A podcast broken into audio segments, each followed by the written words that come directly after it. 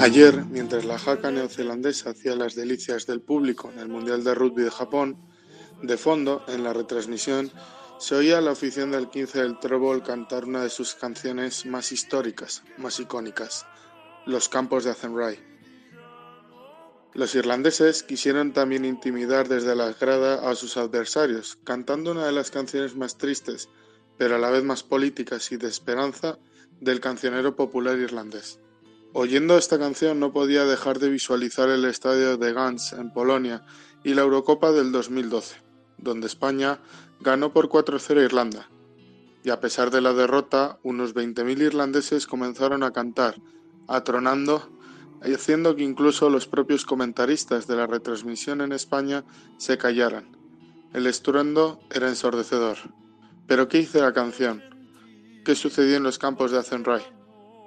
Se trata de una obra escrita por Pete St. Jones en 1979. Es una balada sobre la gran hambruna irlandesa del siglo XIX. La historia cuenta que a mediados del siglo XIX un hongo hace que se pierda la mayoría de las cosechas de patata de Irlanda, el alimento principal, que hace que pongan en peligro la vida de casi 3 millones de personas que dependían de la patata. Ante esta situación, que acabó matando a más de un millón de personas en apenas cuatro años, el gobierno inglés, con Lord Trevelyan como funcionario al frente, compraba grano barato en América y lo vendía más caro en los mercados irlandeses, una buena forma de solucionar la crisis.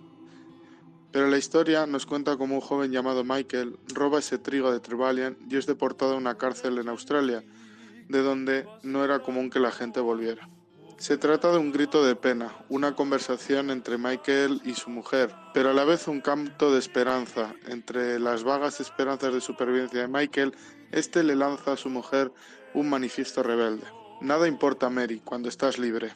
Contra la hambruna y la corona, me rebelé y me han cazado. Ahora tú tienes que criar a nuestro hijo con dignidad.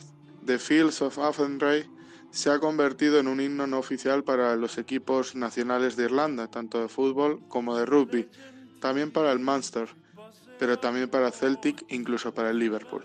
Existe una versión dentro del republicanismo irlandés en el que al cantar el estribillo que dice Hundidos se encuentran los campos de Athenry, donde una vez vimos a los pajarillos volar, entre frase y frase se grita Sinn Fein, y en la siguiente estrofa ira, ira, en clara referencia al conflicto de Irlanda del Norte y del sentimiento de unificación de la isla de Irlanda en un solo Estado e independiente. En Japón, de nuevo sonó este himno. Da igual el deporte, fútbol o rugby, siempre nos quedará la historia para contarnos lo que pasó.